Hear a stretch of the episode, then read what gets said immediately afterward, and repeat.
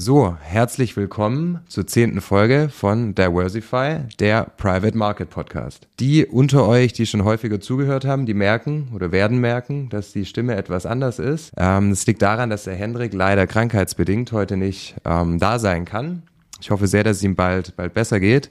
Aber ich konnte glücklicherweise, dass ich keinen Monolog führen muss, äh, den, den Amel als Gesprächspartner auftreiben. Herzlich willkommen, Amel. Vielen Dank. Und ich werde mich bemühen, dass ich die Moderation wenigstens halb so gut mache wie der Hendrik. Und hoffe, nächste Woche, wenn gleich sehr schön ist, mit Amel hier zu sein, wieder gemeinsam mit Hendrik hier sitzen zu dürfen. Vom Aufbau eigentlich wie, wie immer. Ähm, wir starten mit aktuellen Themen. Da wird der Amel mich dieses Mal ein bisschen fragen, was ich so getan hat an den Märkten, makroökonomisch dann ähm, würden wir gerne ein kleines Update geben zum Thema Infrastruktur. Haben wir relativ oft schon fallen lassen, dass sich da bei uns was, was tun wird, ähm, wo wir da stehen. Und dann kommt eine Überleitung zum Produktbereich vom Amel, wo er ein bisschen drüber sprechen wird. Ähm, was bedeutet es eigentlich, ein neues Investmentprodukt in der App äh, einzuführen und dann auch ein Outlook. Wo sind wir gerade dran? Welche Releases? Was wird sich so tun bei unserer App? Ganz, ganz wichtig, Disclaimer vorab. Dieser Podcast bietet keine Anlageberatung und dient nur zu Informationszwecken. So, dann starten wir mal. Aktuelles. Ich gebe das äh, Mikrofon, das Fragemikrofon an Amel. Sehr gut. Sonst, sonst, sonst wird es doch ein Monolog. Das wollen wir nicht. Das wollen wir nicht, genau. Vielen Dank, Robin. Ja, vielen Dank auch, dass ich hier sein kann. Äh, Habe mich sehr gefreut auch als du mich gefragt hast. Ähm, starten wir direkt mit den aktuellen Themen. Gab jetzt auch vor kurzem einen kleinen Kursrutsch an den Märkten und da ist natürlich auch immer spannend aus deiner Brille zu verstehen, die ganze makroökonomische Lage auch dazu. Woher kommt das? Was war der Auslöser? Was denkst du? Ja, wieso hat sich das so entwickelt und vielleicht auch ein bisschen kurzen, oder kommen wir später noch zu, einen Ausblick in die Richtung? Mhm, klar, gerne. Also das, das Thema ist, der Markt ist jetzt schon seit einer Weile recht binär aus meiner Sicht. Also gucken, also der Markt guckt sehr, sehr stark auf. Was heißt binär? Ähm, von den Entscheidungen. Es gibt entweder, entweder ist es gut oder schlecht und es gibt irgendwie nichts zwischendrin. Ähm, okay. Das heißt, Markt guckt drauf, wie sehen die Inflationsdaten aus? Sind die höher oder tiefer als erwartet? Sind die rückläufig oder steigend? Ähm, dann wird gesagt, ah, die sind höher als erwartet, die Zinsen bleiben hoch, das ist schlecht, das ist schlecht für die Kurse, weil die Diskontfaktoren für künftige Cashflows ähm, sind weiterhin hoch. Das heißt, die Unternehmenswerte sind dann relativ hoch, weil schon eingepreist wurde, dass die Zinsen fallen. Marktrutsch ist jetzt passiert. Ähm, witzigerweise, also gerade so die, die Headline-Inflation, ähm, also das Kerninflation, die klassische Inflation, die, die, die stockt schon seit einer Weile. Es ist gar nicht so, dass es das erste Mal mal äh, enttäuschend war mit der Entwicklung. Also sie stockt schon seit einer Weile, aber der Markt hat diesmal irgendwie verschnupfter als sonst reagiert. Ähm, das heißt, Märkte ja schon, schon, schon, schon ordentlich korrigiert. Es ging, ging ja nur in eine Richtung.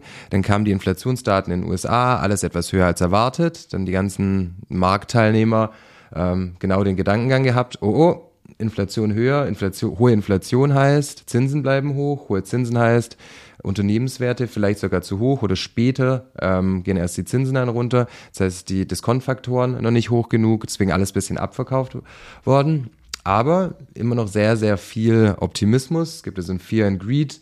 Ähm, Index, das heißt, die ganzen Leute noch sehr, sehr gierig unterwegs, sehr, sehr optimistisch unterwegs. Glas ist immer eher halb voll als halb leer. Ähm, deswegen würden, würden die ganzen, die ganzen Kursschwächen eher wieder gekauft. Deswegen hatten wir auch gestern wieder positive Entwicklungen an den Märkten gesehen. Ähm, also bleibt jetzt so mit Blick nach vorne ähm, spannend. Also das, du hast gesehen, Deutschland wollte ja eigentlich erst nächste Woche ähm, ihre BEP-Prognose rausgeben, ist aber, ist aber irgendwie schon durchgesickert. Also ich weiß nicht, ob es so bestätigt wird, ähm, dass sie aber nur bei 0,2 Prozent äh, plus liegen wird für 2024, was echt mager ist. Also noch ähm, nichts Offizielles? Nee, ist nicht. Also so durchgesickert, wobei so viele Medien, wie das jetzt schon publiziert haben, ist es fast offiziell, da mhm. kommen sie nicht mehr raus. Nee.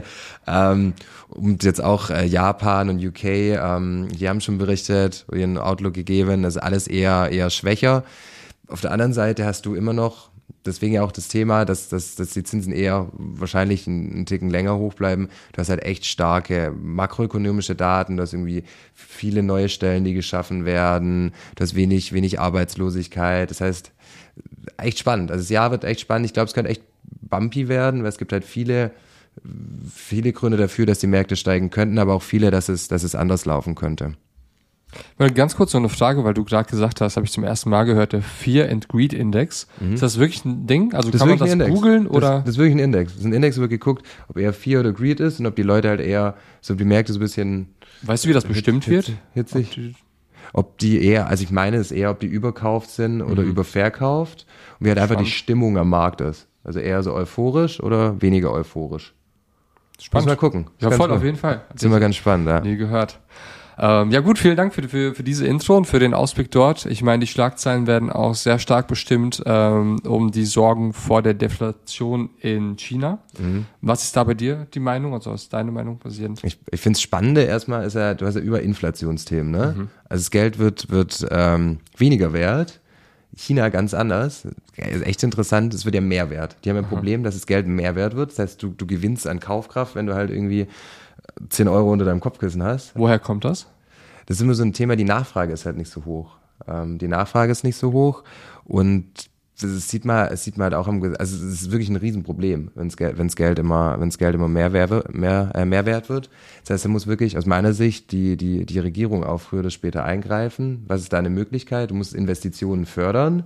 Ähm, kann man machen. Also das kannst du irgendwie vergleichen eigentlich mit Corona. Da hast du ja gesagt, da muss es ja auch so, so massive Stützungsmaßnahmen, dass Konsum wieder angefeuert wird.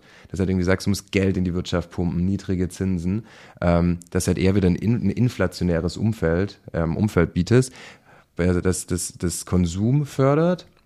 Aber du hast halt auch Themen, du hast ja gesehen, irgendwie der, der, der CSI 1000, wenn du den anguckst, hatte ich glaube auch in der letzten oder vorletzten Woche mal drüber gesprochen, dass halt irgendwie year to date um die 30 Prozent schon eingebrochen ist. Und äh, in den USA, Europa siehst halt irgendwie Alltime High nach Alltime High, DAX die ganze Zeit irgendwie bei 17.000 Punkten unterwegs. Das ist äh, echt erschreckend, weil es war ja wirklich die Wachstumsmaschine der letzten Jahre und jetzt wirklich zu kämpfen. Und du musst wirklich als Regierung stützen, dass auch nicht die Aktienkurse weiter verfallen, weil es ist schon ein Risiko da für eine Spirale, dass halt wirklich die Wirtschaft da, da, also kollabieren würde ich noch nicht sagen, klar, du hast im Immobiliensektor Probleme, ähm, aber du hast auch so Themen, es gibt ja viele Wertpapierkredite, ist halt üblich, also gerade bei Fonds oder auch bei großen institutionellen Anlegern, aber wenn die Kurse immer weiter fallen, dann löst es ja auch Margin Calls aus. Dass du sagst, dein Sicherheitenwert von deinen, von deinen Aktiensicherheiten zum Beispiel ist nicht mehr hoch genug, um den Kredit, den du darauf aufgenommen hast, auszugleichen. Also Das bleibt, bleibt spannend und ich finde es halt krass, also krass, dass, dass, das ein, also dass ein Land, das einst so eine Wachstumsmaschine war, mit der Planwirtschaft und wirklich alles, ähm, ja, wie gezeichnet gelaufen ist, dass sie jetzt zu Druck haben. Kannst du, das fände ich ganz interessant, ähm, mal ein Beispiel geben zu dieser Margin Call Thematik, wie, Mhm. wie das dann aussehen würde? Also wenn es wirklich dazu kommt, ich glaube, man kennt das ja so ein bisschen, es gibt auch den Film, der Margin Ja. Call, wo das so ein bisschen thematisiert wird, aber ich glaube, so ein handfestes Beispiel wäre da, glaube ich, ganz interessant. Also du hast immer sogenannte Beleihungswerte. Also zum Beispiel, du hast jetzt ein Portfolio, breit diversifiziert, hast irgendwie ein, also ein ETF mit globalen Aktien, 10.000 Euro in deinem Depot liegen und dann möchtest du dir ein Rennrad kaufen, als Beispiel. Ähm, oder drei Rennräder, drei Räder ist das Beispiel. Du musst dir drei Rennräder kaufen, die kosten in Summe irgendwie 6.000 Euro. Das heißt, du könntest theoretisch sagen, ich verkaufe jetzt für 6.000 Euro, weil das ist ein einzig erspartes Geld, ich verkaufe das jetzt, bin nicht mehr im Markt, aber kaufe jetzt mein Rennrad. Kann man machen, ist halt nicht mehr investiert, ähm, hat dann seine Rücklage veräußert. Oder du sagst, ähm, ich nehme einen Kredit auf und gebe die Wertpapiere als Sicherheiten. Und hast immer einen sogenannten Beleihungswert, also bis zu welchem Betrag kannst du denn einen Kredit aufnehmen. Das heißt, du hast ein 10.000 Euro Portfolio und dann sagt die Bank, ah, mit Sicherheitsabschlägen, du kannst bis zu 7.000 Euro Kredit aufnehmen. Dann nimmst du irgendwie für 6.000 Euro für deine Rennräder einen Kredit auf. Aber die, das, das Problem ist bei diesem Kredit, ähm, dass sobald du unter diese Schwelle bist, also unter der Schwelle, unter diesem Beleihungswert, dann hast du eine Nachschusspflicht und wenn nicht, gibt es eine Zwangsveräußerung von deinen Wertpapieren, von deiner Sicherheit, sodass die Bank bedient ist. Und der Margin Call ist quasi, die Bank ruft dich an und sagt, Sagt, hey, schieß ey, mal bitte nach. Genau, Okay. genau. Und es gibt bei allen, bei allen, ähm, also bei allem Asset-Based Lending, das heißt immer, wenn du irgendwelche Sa Sachen beliehen hast, wenn die irgendwie an Wert verlieren, ähm, dann gibt es ein theoretisches Margin Call Risiko. Also auch im Immobilienbereich, das ist nicht so, nicht so, nicht so bekannt, aber gibt es theoretisch auch, wenn du da einen Verfall hast. Kommen wir gleich noch dazu, ähm, zu dem Thema. Und genau, und das ist halt das Risiko, wenn du halt wirklich dann ganz viele Margin Calls hast und du hast halt zum Beispiel nicht mehr äh, die Liquidität, dass du das bedienen könntest, dann gibt's halt extrem viele Veräußerungen an den Märkten und dann rutschen die Märkte alle ab, weil da größere Positionen veräußert werden, gerade von institutionellen. Und es kann wie ein Strudel wirken, wenn es bei ganz, ganz vielen passiert. Und das wird dann aber auch von den Banken angestoßen, quasi Genau, dieser Margin genau, Call genau. und dann auch die Liquidation, falls es Genau, soweit kommt. genau. Die haben, okay. sind da am Drücker, dass sie sagen, Okay. Mhm. sie werden dann befriedigt, also ihre Forderung wird befriedigt durch die Veräußerung der Sicherheit. Spannend. Mega. Danke dafür. Ähm, ist, glaube ich, auch eine gute Überleitung zur nächsten Frage, warum denn auch die Banken da ähm, teils unter Druck stehen in der aktuellen Situation. Das haben wir ja gerade in den USA gesehen. Da ist es auch interessant. So die letzten Jahre ist ja Immobilienpreise immer höher und höher und alles gestiegen. Ähm, und es gab halt immer nur eine Richtung. Also global gesehen, also jetzt mal Europa, USA, immer höhere Immobilienpreise. Ähm, und jetzt ist es erstmal anders. Es ist erstmal so, dass Immobilienpreise fallen. Ähm, stark auch durch das Zinsniveau getrieben. Du kannst, also eine, eine sehr, sehr breite Käuferschicht kann sich ja keine Immobilien mehr leisten, weil sie teuer sind. Dann muss irgendwann halt auch das Angebot folgen, wenn die Nachfrage ähm, zurück jetzt Angebot folgen und sagen, ich muss den Preis senken von meinen, von meinen, äh, von meinen Immobilien, die Kaufpreise. Und ähm, deswegen hat es rück, rückläufige Immobilienpreise gehabt. Und da sind halt ein paar Banken unter Druck, jetzt speziell Banken, die sich irgendwie fokussiert haben auf, auf ähm, gerade Immobilienfinanzierungen, weil, also gerade das Thema Margin Call und halt auch das Thema Risikovorsorge von Banken. Meine Bank äh, gibt einen Kredit, also du kaufst jetzt irgendwie eine Immobilie, ähm, 500.000 Euro, kaufst dir ein Häuschen oder sowas äh, mit deiner Family, ähm, alles schön und gut. Ähm, legst dann einen Teil Eigenkapital ein, irgendwie 20, 30 Prozent, den Rest finanzierst du bei der Bank. Die Bank hat einen Beleihungswert, hier das Gleiche. Die hat auch einen Beleihungswert wie bei den Wertpapieren. Ähm, wenn dann aber der Immobilienmarkt einbricht, gibt es dieses theoretische Margin Call Risiko auch. Und du hast also in Deutschland aus meiner Sicht ein, ein, ein gewisses Problem, so strukturell, weil die Preise sind brutal gestiegen, ähm, die Zinsen waren sehr, sehr niedrig und die Personen haben sich oder viele Personen haben sich zu teure Immobilien gekauft eigentlich für sich. Aber das ging wegen dem extrem niedrigen Zinsniveau und dann hat auch noch eine, also sehr, sehr wenig Tilgung. Irgendwie sagst, ich bin bei, keine Ahnung, 1, 1,5 Prozent Zinssatz, dann nochmal 1,5 Prozent Tilgung, 3 Prozent jährliche Belastung, super, aber du, du, du tilgst halt nichts weg über die Zeit mit den 1,5 Prozent. Und wenn du dann halt jetzt nicht mehr 1,5 Prozent Zinsen zahlst, sondern auf einmal 5 Prozent Zinsen zahlst und weiterhin deine 1,5 Prozent, dann bist du halt nicht mehr bei 3 Prozent Gesamtbelastung, sondern bei 6,5. Das ist so ein Thema, wenn da die Refinanzierung ansteht, also wenn die Zinsbindung ausgelaufen ist. Und zum anderen bewerten die Banken, gerade jetzt bei so einer, bei so einer Kondition, also Konditionenanpassung, auch die Sicherheiten neu. Das heißt, es kann sein, dass viele ähm, Banken unterbesichert sind eigentlich und dann irgendwie sie selbst mehr Nachschuss, also mehr Eigenkapital haben müssten für die Kreditausreichung oder halt auch ähm, Nachschuss, das Margin Call, Geld fordern müssten von, von, von den äh, Kreditnehmern, den Privatpersonen.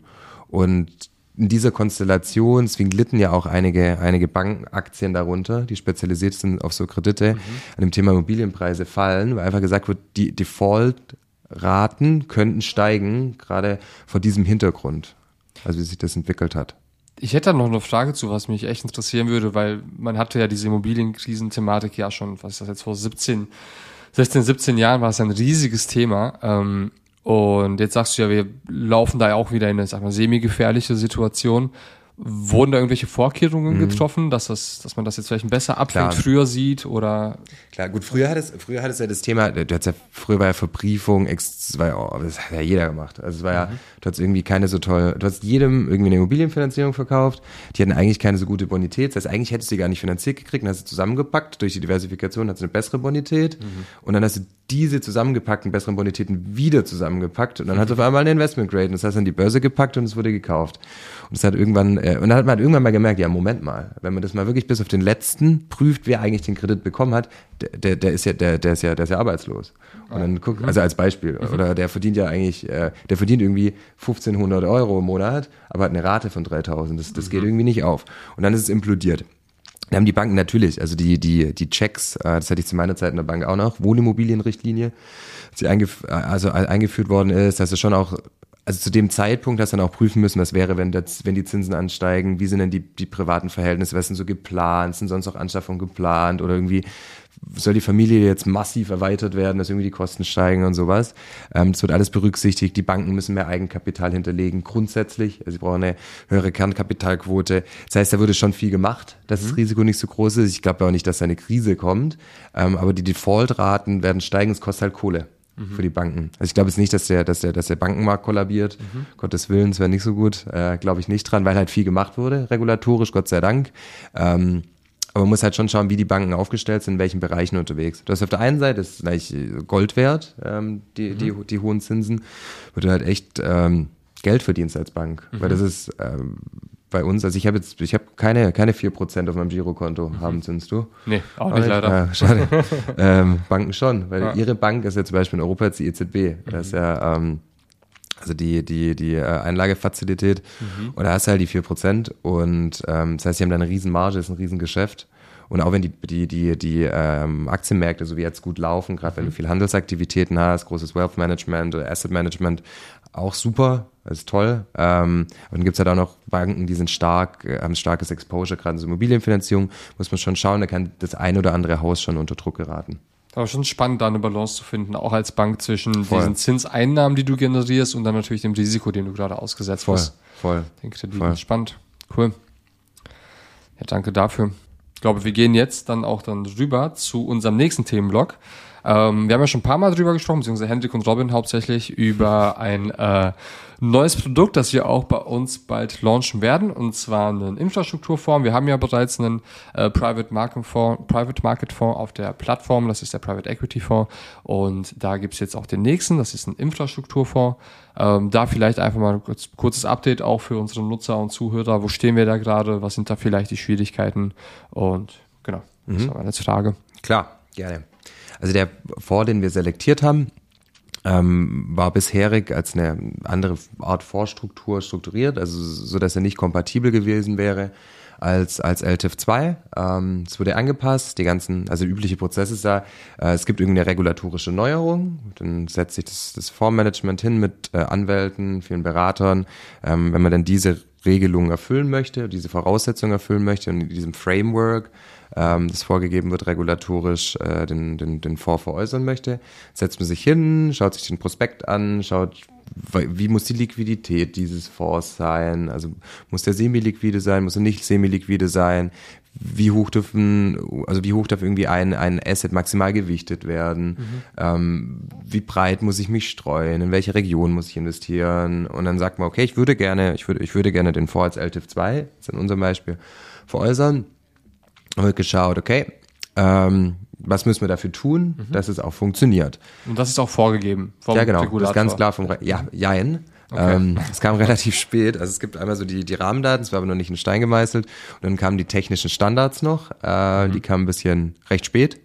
Äh, die kamen, ich meine, Ende Dezember und am 10. Januar hat, also ist in Kraft getreten. Das heißt, da hast du irgendwie mit äh, Einreichung bei den, bei den, bei den Behörden nicht so viel Vorlauf, weil mhm. man so kurzfristig kriegt und es ist teilweise auch noch nicht hundertprozentig klar. Gibt es auch noch ein paar Sachen, die man auslegen kann. Das ist halt meistens so, mhm. ähm, weil es halt noch keine Beispiele gibt, noch keine Einschätzung vom Regulator, wie das denn ausgelegt werden soll. Ähm, und die kamen dann, das heißt, dann, dann setzt sich das Fundmanagement hin mit, mit, mit Beraterinnen und Beratern, schauen sich die Dokumente an, schauen sich die Allocation an vom Fonds und die mhm. Liquiditätsmechanismen und so weiter. Und dann ähm, wird alles so umgestellt, wenn man denn diese Voraussetzungen erfüllen möchte, dass du die theoretisch erfüllen würdest und dann reichst du die ein bei einer Behörde. Mhm. Ähm, zum Beispiel ja jetzt irgendwie, wenn es ein Luxemburger Fonds ist, wird es CSSF und dann wird es, wird es ähm, irgendwann freigegeben und im Zuge dessen, weil es ein, ein Fonds war, der nicht, also der gar nicht das Label hätte bekommen können von der Struktur, ähm, wurde im Zuge dessen auch gleich die, die, die, die Fondsstruktur umgestellt. Und äh, unser Status ist, also wir haben auf der, auf der Produktseite, da werde ich dich gleich mal, mhm. gleich mal ausfragen, was denn bedeutet, wenn ich äh, immer die Ideen habe mit neuen Investmentprodukten, was da, was wir da alles im Hintergrund machen müssen, dass wir die dann auch anbieten können. Ähm, da sind wir komplett fertig. Also wir haben auch die, da müssen, müssen neue Order Chains, also Orderwege, ähm, mhm. müssen erstmal aufgesetzt werden, dass er überhaupt kaufbar ist, weil das ist ähm, wenn man irgendwie einen Broker hat, sieht es immer so einfach aus. Ich, ich klick, hab's ja gekauft. Aber es muss ja irgendwie, muss er quasi von dem Klick, muss er erstmal, wir schicken den Klick irgendwie an einen Partner wo Depot, also wo, wo das Depot geführt wurde von, von, von, von äh, Endkundinnen und Kunden. Dann muss es ja irgendwie weitergehen, nochmal über, das ist häufig Clearstream ähm, als Counterpart. Dann geht es noch zu einem Transfer Agent, der für viele Fondsmanager sich um die, also um die, um die, um den Transfer der Anteile kümmert. Dann wird es confirmed, dann irgendwann wird es gesettelt, dann kommt von dem Transfer Agent wieder über den, also über den gleichen Weg Weg, nur andersrum, äh, werden, die, werden die Teile geliefert, dass es dann irgendwann dann in dem Depot landet von mhm. der Person, die gekauft hat und dass dann der Amel, ähm, beziehungsweise die App, ähm, die Daten abholen kann, dass in unserer App dann steht, okay, cool, ist mhm. da, ist gekauft. Also das ist alles fertig, mhm. da sind wir durch. Ähm, haben auch schon ähm, eigenen Educational Content gemacht, also mhm. Tutorials, äh, Blog, ähm, da ja auch schon regelmäßig drüber gesprochen. Wir warten jetzt gerade nur noch auf das Go, ähm, mhm. dass der regulatorisch konform verkauft werden kann. Also das ist, das ist so ähm, der aktuelle Status quo. Also ich selber freue mich sehr drauf, weil ich konnte ihn bisher auch nicht kaufen. Ja. Ich werde da, werd da, äh, werd da, werd da mitgehen. Also natürlich immer, klar, man muss schauen, ob es bei einem Portfolio-Kontext passt. Aber ich finde es eine, ähm, kann eine interessante Beimischung sein, durch, also gerade durch die Diversifikation in, in Infrastruktur. Ähm, haben aber, weil das Pending ist, ja noch ein, ein Sneak Peek, mhm. ähm, haben aber, weil das Thema Pending ist, ähm, wir nicht genau einschätzen können, wann es soweit ist mit der mit der Freigabe haben wir ein andere, eine andere Produktkategorie vorgezogen, beziehungsweise zwei Themen sogar, ähm, aber eine, eine Vorgattung vorgezogen, ähm, die wir, da würde mir Amel jetzt reingrätschen, aber ich sage mal konservativ in vier Wochen in vier Wochen ähm, launchen werden, ähm, weil da sind wir komplett, die ist auch schon komplett, komplett regulatorisch sauber. Ähm, mhm. Das heißt, die werden wir dann vorziehen, dass wir ähm, unseren Pace etwas beschleunigen können, so wie es geplant war mit neuen, neuen Investmentprodukten, dass wir auch ja ähm, den, den, der Community von Now auch was bieten können. Ich hätte noch eine Frage, ähm, weil du gerade gesagt hast, dann gibt es das Fondsmanagement und die Berater und die arbeiten daran zusammen, irgendwie die, das ganze Konstrukt dafür zu erstellen. Und dann wird es bei, bei, den, bei den Behörden eingereicht. Mhm. Ist das dann, ich sag mal, eine DIN A4-Seite, ein paar Checken, Checks, die ich, die ich abhake als Fondsmanagement dann einreiche? Oder ist das eine PowerPoint, die, also wie, mhm. wie sieht das aus? Das, das, das, das, sind, das, sind, das sind Prospekt. Also das sind, du hast äh, regulatorisch, also meistens bis, bis acht Millionen also jetzt gerade irgendwie auch bei Zertifikaten, da bin ich tiefer drin, da kann ich mich auch mit, Was heißt mit, bis acht Millionen? Mit, mit, also, voll, mit, also das Thema Prospektpflicht. Mhm. Also du hast, äh, da kann ich auch mit voller Überzeugung antworten. Okay. Also bis, bis acht Millionen bei Zertifikaten kannst du, hast du noch keine Prospektpflicht. Okay. Ähm, also je nach Struktur, da gibt es eigentlich auch Besonderheiten, ob das festverzinslich ist mhm. oder an irgendwas ein drittes Ereignis gekoppelt ist.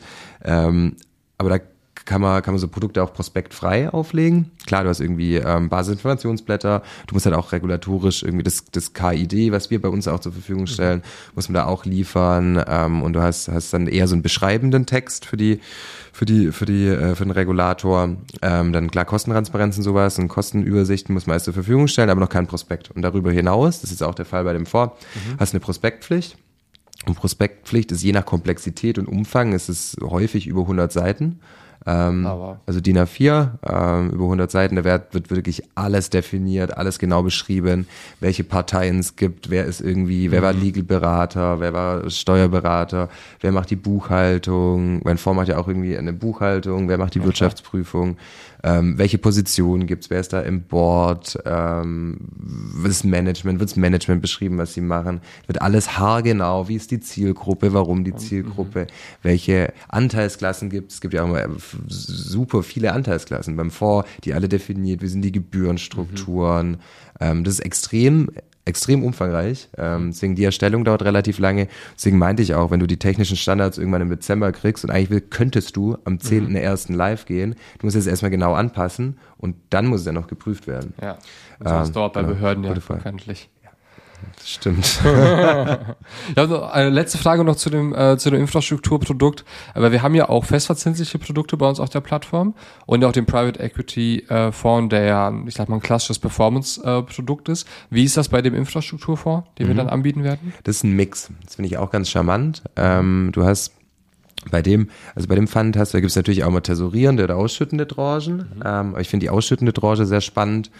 Ähm, da hast du zum einen einen klaren Kurs der, der Gewinn. Das kannst du eigentlich fast, also von, vom Kurs her, nur dass, es, dass der Preis nur monatlich bereitgestellt wird, mhm. kannst du es vom Kurs her eigentlich vergleichen mit einer Dividendenaktie als Beispiel. Mhm. Ähm, weil du hast einen Kurs, der sich entwickelt und du hast eine ausschüttende Komponente. Die ersten paar Jahre, weil der Fonds relativ, relativ neu, wird gerade aufgesetzt, also erst investiert in die ganzen Infrastrukturprojekte. Mhm. Das heißt, am Anfang hast du eine, hast du einen, hast du einen Zeitraum, wo investiert wird, da hast du die Kurszuwächse und dann sobald äh, eine gewisse Zeit vergangen ist, also bei uns drei Jahre, fängt er an auszuschütten. Das ist das Ziel. Also das Ziel ist ja irgendwie Richtung 10% Rendite, also zwischen 8 und 10% Rendite ähm, PA und davon sollen dann so dreieinhalb Prozent, äh, dreieinhalb Prozent ausgeschüttet werden. Mhm. Super, vielen Dank, Robin, für die ganzen Infos. War auf jeden Fall sehr, sehr tiefgehend. Ähm, ja, danke dafür. Immer gerne. So, jetzt bin, jetzt bist du auf dem Fragestuhl. Sehr gut. Ähm, und jetzt gucken wir mal so unter die Motorhaube. Also wenn ich jetzt sage, ich hätte gern dieses Investmentprodukt bei uns auf der Plattform, ja. was passiert da bei dir? Was sind da so die Schritte? Wie fängst du da überhaupt mal an? Wie ordnest du das und für dich? Und wie ist da so der Prozess als, als CPO? Was muss man da machen? Wen muss man einbinden? Ja, also das ist ja quasi auch dann, wo der Job des Produktmanagers dann auch anfängt, äh, weil du ja dann auch ein Stakeholder quasi bist des Produkts, kommst dann mit der Anforderung und dann gibt's verschiedene Herangehensweisen. Da gibt's jetzt auch kein, äh, ist jetzt nicht so binär wie aktuell am Markt, sondern das ist dann wirklich so, dass man sich das ähm, ist einfach ja Learning by Doing und auch mit dem Team, das man hat, auch noch abhängig davon, ähm, wie man dann da rangeht.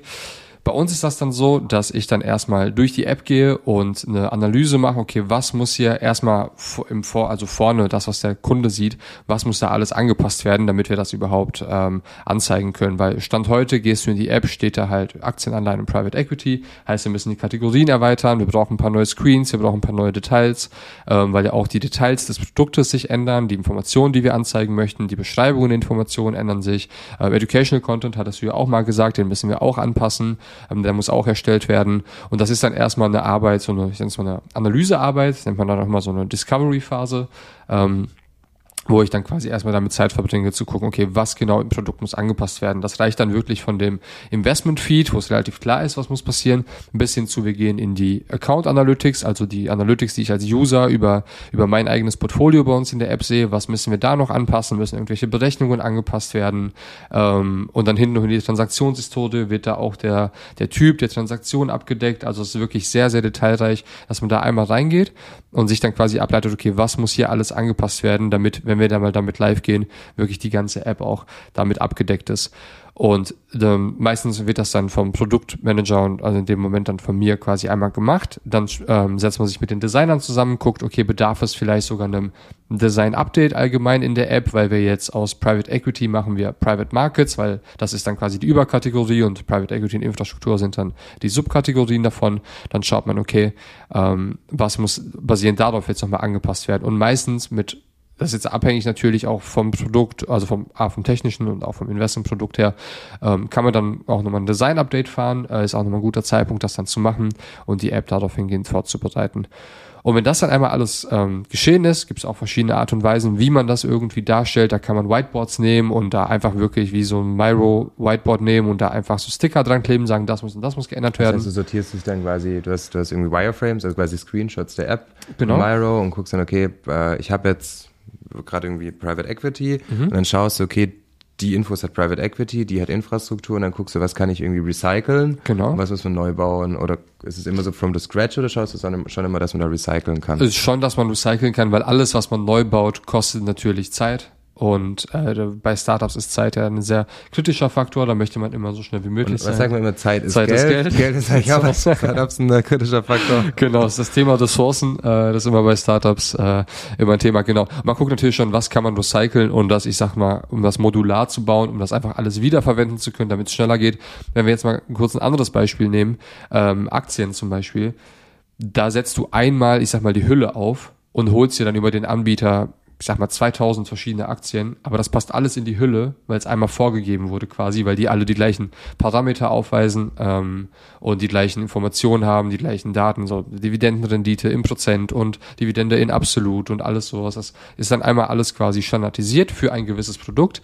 Dadurch, dass wir aber ganz neue Produkte launchen, ähm, ist das schon immer wieder ja, relativ neu da reinzugehen, relativ komplex sich das zu überlegen.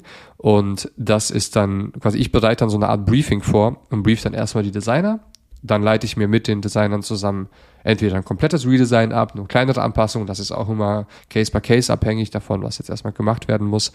Und dann ähm, wird dann daraus quasi, wird dann einmal die, die, werden die Developer gebrieft im Sinne von, hey Leute, das ist, was wir jetzt machen möchten. Da gibt's dann auch meistens so ein Konzept zu, das geschrieben wird. Ähm, jetzt nicht wie klassisch, wie man sich denkt, so ein, so ein Pflichthandbuch mit irgendwie 500 mhm. Seiten, die durchgelesen werden müssen, sondern schon so ein sehr agiles, iteratives Konzept, wo dann drin steht, welche Komponente muss hier angepasst werden. Es wird natürlich auch nicht voll vorgegeben, sondern da ist dann auch immer, sind die Entwickler gefragt zu sagen, hey, würde das nicht Sinn machen, dass wir das und das einfach nehmen, ein bisschen abändern, weil das könnten wir dann äh, parallel zu den bestehenden Produkten schon nutzen und sowas. Also man brieft dann auch einmal die ähm, die Entwickler bricht das dann alles runter in, ähm, ich sag mal, Stories dann. Das ist dann wichtig. Das sind diese Stories sind dann Sachen, die wirklich abgearbeitet werden können. Das finde find ich, vom, find ich vom Wording immer, immer so, muss ich immer schmunzeln, ähm, weil es gehen Amel und ich auch regelmäßig durch.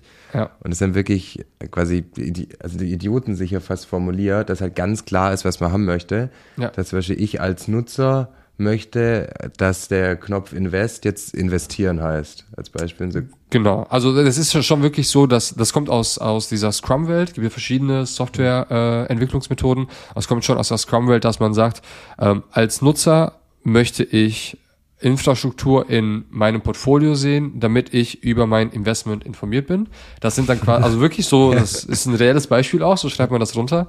Und basierend darauf leitet man dann sogenannte Subtasks ab, also Unteraufgaben für die Entwickler, ähm, beziehungsweise die leiten die sich selber ab, weil dann sagt nämlich das, das Frontend dem Backend, hey, damit ich das machen kann, was die Story von mir möchte, musst du bitte das und das für mich liefern. Und so funktioniert dann das Zusammenspiel. Deswegen gibt man das einmal so vor, wie du sagt, gesagt hast, idiotensicher. Bringt mich auch natürlich immer dazu, sehr detailreich über die Sachen nachzudenken, wenn ich die Sachen auch so formulieren muss. Also das ist, macht schon Sinn. Also ähm, auch immer warum. Also Richtig, warum dazu? Eine ganz große Warum-Frage hinter den Sachen. Und wenn man sich dann, wenn man dann anfängt, diese Stories zu schreiben, merkt man auch sofort, ähm, auch wie viel Aufwand das sein wird, wie groß das sein wird. Und das ist dann eine perfekte Vorbereitung für die Entwickler. Man könnte die Entwickler auch schon vorher mit reinbeziehen, aber das führt nur zu Komplexität und zu viel zu viel Ablenkung Rück, mit anderen Themen. Und Zeit wieder nicht kostet auch wieder schon. Zeit und ja. Zeit ist Geld. Und, äh, genau. Hatten wir schon, ja. Ähm, das ist natürlich dann, äh, wir wollen, man will das natürlich schon so gut wie möglich vorbereiten. So, dann geht man äh, hin, hat dann einmal quasi das durchspezifiziert, spricht mit den Entwicklern und jetzt fängt nochmal, wir haben jetzt gerade diese Frontend-Arbeit gemacht, das was der Kunde sieht. Du hast ja gerade auch schon mal gesagt, Order Chain, ähm, das sind ja alles Sachen, mit denen der Kunde, der Kunde hat damit nichts zu tun. Kunde klickt ja. auf Investieren, wartet, Investment ist im Portfolio, das ist der einzige, das Einzige, was der Kunde tut. Und nach vorne immer super, super schick und alles super einfach. Genau. Das ist das Ziel. Und dahinter ist es natürlich sehr komplex dann, besonders wenn du viele Partner hast, äh, die auch nochmal miteinander agieren und du bist selber dann als System, das sind ja alles isolierte Systeme, die über verschiedene Wege, sei es über eine API, sei es über SFTP oder über Fix-Schnittstellen, miteinander kommunizieren, um quasi dann ja den ganzen Datenstrom einmal abbilden zu können. Und da wird es dann auch nochmal sehr komplex ähm, zu verstehen, wo muss ich mir was herholen, wie wird es dann auch angezeigt, weil nur weil ich die Daten von jemandem bekomme, heißt das nicht, dass wir damit arbeiten können, sondern wir müssen die Daten vielleicht nochmal, ich nenne es mal, sauber machen, damit unser System damit arbeiten kann, vielleicht nochmal anders strukturieren, damit das die App auch verarbeiten kann, damit es mit in die Portfolios der Kunden kann und so. Und ähm, da könnte ich jetzt auch noch Stunden drüber reden, über die ganzen Details. Man merkt, dass, da schlägt ein Herz für. Da ist, ja, es ist, also mir macht Spaß, äh, sonst würde ich es ja auch nicht tun, aber das ist, ähm, das ist dann, was so dahinter steckt und quasi so ein großes ganzes Bild Frontend Frontend, also was sieht der Kunde, was macht unser System und was macht unser System mit den anderen Systemen. Dann haben wir natürlich auch ein internes Produkt, ein Backoffice quasi, was genutzt wird, um die Sachen zu pflegen, um Sachen zu analysieren, Sachen zu sehen. Das muss auch nochmal angepasst werden. Also wie du hörst, sind da schon einige, äh, einige Prozessschritte hinter, bevor sowas ähm, bevor sowas auf oder in die App kommt und der Kunde das wirklich nutzen kann. Und sobald man da aber einmal eine Hülle hat und mehrere von diesen Produkten hat, die dann, so wie bei dem Aktienbeispiel, gleich funktionieren, was jetzt bei unseren Produkten, die wir anbieten wollen, äh, wahrscheinlich nicht so der Fall sein wird, dass man einfach die alle ganz schnell auf die Plattform packt und dann funktioniert, sondern die haben alle so ein bisschen ihre Eigenheiten.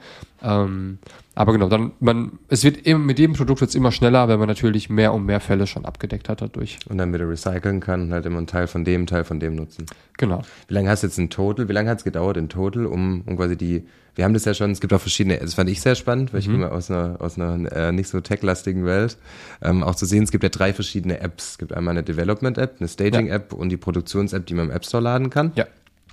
Wir haben ja schon also wir haben ja in der App schon, schon das Infrastrukturinvestment, aber noch nicht in der öffentlichen App. Genau. Wie lange hat es gedauert von dem ähm, geistreichen Einfall von mir, dass wir das jetzt anbieten, bis zu dem Zeitpunkt, dass wir das in der App hatten? Wann hattest du diesen geistreichen Einfall? Wann war das ungefähr? Ich kann es gar nicht sagen. Also ich, äh, die, die erste initiale Idee war vor, ich glaube, vor vier Monaten mhm. oder sowas. Aber du kommst dann, ja nicht dann genau, direkt nee, schon nee, Und dann die finale Entscheidung, boah, vor zweieinhalb, sowas. Dann würde ich sagen, haben wir jetzt für Infrastruktur sechs Wochen gebraucht, bis es in die, in die Development App kommt. Development App ist quasi die erste App, die ich sehen kann ähm, wo das dann auftaucht. Das ist aber eine App, die ist komplett isoliert von irgendeinem anderen System. Heißt, super viel kann man damit noch nicht anfangen. Ist schön, um zu sehen, wie würde es aussehen, aber noch nicht, um zu sehen, funktioniert das überhaupt mit den ganzen Prozessen dahinter, die ich gerade genannt habe. Dann hat das, würde ich sagen, nochmal so ja, zwei, drei Wochen gedauert, dass wir es in die Staging-App bekommen. Die ist schon verbunden mit anderen Systemen, auch, auch mit unserem, mit unserer Depotbank und so. Und wenn es da gut funktioniert, dann hat man schon, sage ich mal, 95 Prozent der Arbeit gemacht. Jetzt gerade, also die, die Version, die gerade auch im App Store ist, die wäre schon ready, dass wir das Produkt einpflegen können und dass die Kunden ähm, da auch anfangen können zu investieren. Also um die Frage zu beantworten, ich würde sagen, das hat jetzt insgesamt mit allem drum und dran, ist ja auch nicht das einzige Thema, das wir haben, ähm, so zwei Monate gedauert, das einmal sauber zu bewerkstelligen und auch in der App anzeigen zu können. Starke Performance. Und, perfekt, und perfekte, perfekte Überleitung, als hättest du geahnt, was ich fragen möchte, Aha. weil es nicht das einzige Thema ist. Ja. Das sind immer laufende ähm, Releases von neuen App-Versionen, irgendwie so kleine Bugfixes, ähm, wenn irgendwas aufgefallen ist, eine kleine Optimierung und dann gibt's auch immer mal wieder größere. Ja. Und bei uns steht jetzt gerade wieder eine größere an. Willst ja. du da mal ähm, alle abholen? Was, was haben wir geplant? Wollen in den nächsten Wochen ähm, wollen wir eigentlich drei ja so größere Themen äh, releasen. Es wird dann auch Teil von einem Release. Ähm, unter anderem ist dann da einmal der, wir nennen das Custom Order Amount, also intern, also dass man als Kunde wirklich einen, selber einen Betrag eingeben kann zum Investieren. Aktuell ist es ja so, dass so, so vorgegebene Werte drin sind. Alles in Tausender Schritten, bleibt auch in Tausender Schritten. Also das brechen wir jetzt nicht auf, dass man da irgendwie 1500 Euro eingeben kann, sondern es wird dann schon weiter in Tausender Schritten sein, aber dann komplett flexibel, dass der Kunde da selber entscheiden kann wie viel investiert werden soll. Hört sich vielleicht auch erstmal einfach an, so, okay, cool, dann passen wir das einfach vorne an, Kunde kann was eintippen, hängt natürlich auch wieder viel im System hinterher, weil das System vorher so aufgebaut wurde, dass es nur bestimmte Größen entgegennimmt. Das hat natürlich auch einen prozessualen Grund, dass es so ist. Das musste aufgebrochen werden und eine Sache, die natürlich sehr viel Zeit kostet, die immer unterschätzt wird, ist das Testen der Sachen. Aber man muss ja auch nach, nach Regressionstests gucken, also was ist mit alten App-Versionen, funktionieren die, wenn wir jetzt das neue Backend dafür releasen, also da gibt es schon immer sehr viele Themen. Ähm, das ist ein Feature, das wir äh, releasen werden. Dann haben wir allgemein ein sehr großes, oder ich nenne es mal allgemein, das, das ein Design-Update. Ähm, einmal was die Produkte an sich betrifft, da haben wir sehr viel Transparenz geschaffen, haben da jetzt so eine schöne Timeline drin. Besonders für die Aktienanleihen ist das, glaube ich, sehr, sehr spannend zu verstehen, verstehen, äh, wann wird die, also bis wann kann ich investieren, wann wird sie emittiert, wann gibt es die ersten Zinszahlungen, bis wann kann ich sie wieder verkaufen, wann ist die Rückzahlung, ähm, haben den View allgemein nochmal ein bisschen schlanker und cleaner gemacht, ähm, auch sehr viel basierend auf Nutzerfeedback, da sind wir auch ganz froh, dass wir da äh, ständig, sei es über Mail oder über, über Calls, auch mit Kunden, ähm, Feedback bekommen, äh, was da auch gewünscht ist und haben da wirklich, glaube ich, nochmal einen sehr großen Schritt in Richtung Transparenz gemacht und was ja auch natürlich, ich sag mal, ein Teil unserer Mission ist, diese Produkte zugänglich und verständlich zu machen, auch nochmal gut in die Richtung damit gearbeitet, ähm, dass wir da einfach ja auch wieder ich sag mal, recycelbare Komponenten bauen, auch für andere Produkte. Also wir nutzen diese Timeline jetzt nicht nur für Aktien allein, für die ist, ist es schon, finde ich, ein perfektes Feature, aber auch für Private Equity und für Infrastruktur, besonders wenn du sagst, Infrastruktur ist auch ein auch ein teilweise ausschüttendes Produkt. Auch super spannend natürlich, das dann so schön in so einem, ja, in so einer Timeline zu sehen, wann was passiert ja. bei dem Produkt. Klar. Und ich, ich finde es auch, es schafft so viel mehr Transparenz, weil kleine Tabelle ist schön und gut, ja. aber trotzdem oft nicht so klar und weiterhin genau. erklärungsbedürftig.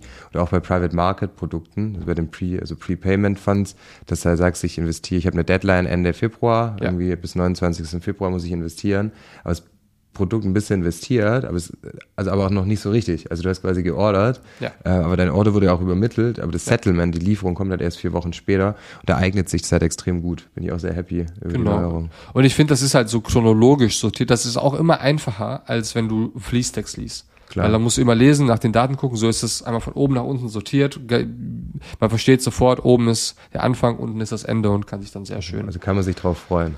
Auf jeden Fall. Also ich freue mich sehr auf dieses Release. Und, ähm, und noch ein Teil unseres Design-Updates, was jetzt nicht so funktionell ist, aber einfach ein sehr schönes Feeling in der App gibt, ist, nennt man dann Sticky Header, also dass dann quasi oben ähm, der, der, der Header-Teil der App sticky bleibt, wenn man scrollt, ist zum Beispiel auch sehr schön, wenn man im Produkt ist. Man kann ja auch relativ weit bei uns in den Produkten scrollen, um die Informationen zu sehen. Sieht man die ganze Zeit oben, ah, okay, um welches Produkt geht es? Das ist ja aktuell nicht so der Fall. Bei uns scrollt ja aktuell der ganze View mit. Das ist dann aber schon so, dass dann oben ein Teil quasi einfach, ja, ich jetzt mal fest festklebt äh, mit den wichtigsten Informationen gerade und man dann ähm, weiter durch die App scrollen kann. Und das sind so drei große Themen, die jetzt ähm, released werden mit dem nächsten Release. Wir haben vor einigen Wochen unser Referral-Programm auch gelauncht, wo jetzt auch ähm, heute beziehungsweise morgen die ersten Auszahlungen anstehen. Da haben wir natürlich auch in den letzten Wochen intensiv dran gearbeitet, ähm, dass das funktioniert.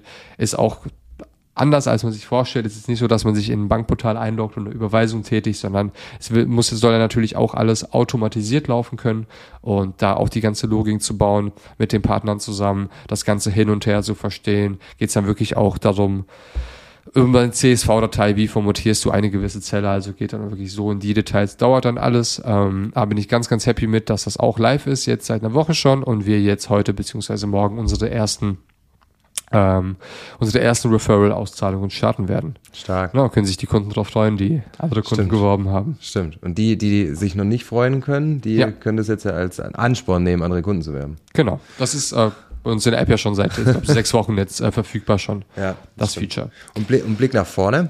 Blick nach vorne. Ähm, ich sag mal, der kurzfristige Blick nach vorne sind erstmal regulatorische Themen, die wir jetzt angehen müssen, wie zum Beispiel so eine Postbox. Bei uns ist es ja aktuell noch so, dass man zum Beispiel eine Orderbestätigung äh, per E-Mail zugesendet bekommt. Ähm, das wollen wir vermeiden. Wir wollen das schon, dass man wie so eine Art kleines eigenes Postfach in der App hat. Das kennt man auch von anderen Anbietern.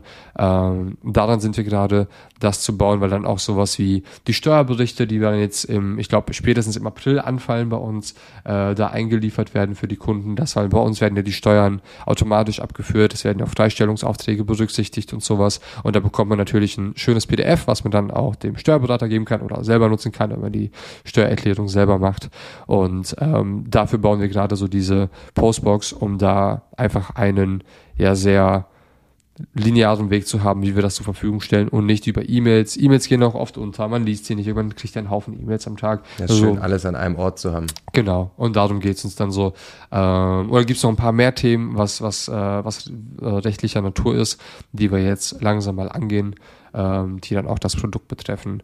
Und genau, arbeiten aber weiterhin, wie du auch gerade anfangs gesagt hast, ist immer Teil davon. Ähm, Bugfixes sowieso, es gibt immer kleine Bugs, es gibt eigentlich nie ein bugfreies System. Das ist auch so, einen kleinen, so ein kleiner Konsens in der Softwareentwicklung. Kein System ist komplett bugfrei. Ähm, und halt an Stabilitätsverbesserung und immer wieder so Kleinigkeiten. Da mal eine Animation hinzufügen, da mal ein bisschen was schöner machen. Also das passiert natürlich auch parallel. Aber klar, als Startup hat man jetzt auch nicht 400 Entwickler da sitzen, die an dem Produkt arbeiten.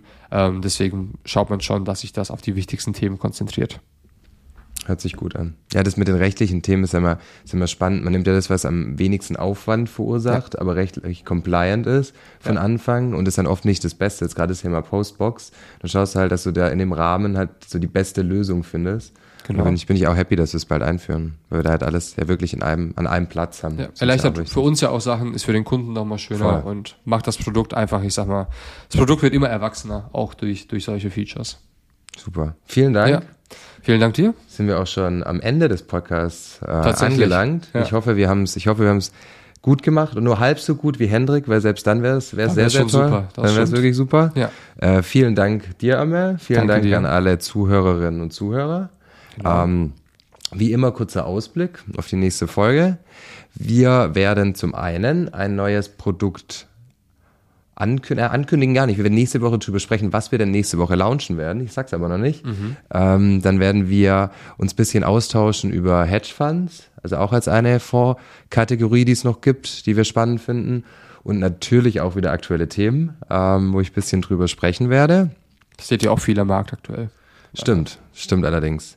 Ähm, wir wünschen dem Hendrik auf jeden Fall auch alles Gute Auf jeden Fall. und würde mich freuen, wenn ihr den Podcast gerne verteilt, wenn er euch gefallen hat, gut bewertet, äh, gerne bei uns auch auf die, auf die Social Media Kanäle schauen, LinkedIn, Instagram und da, genau, freue ich mich. Vielen Dank. Danke Vielen Dank an alle. und einen wunderschönen. Tag.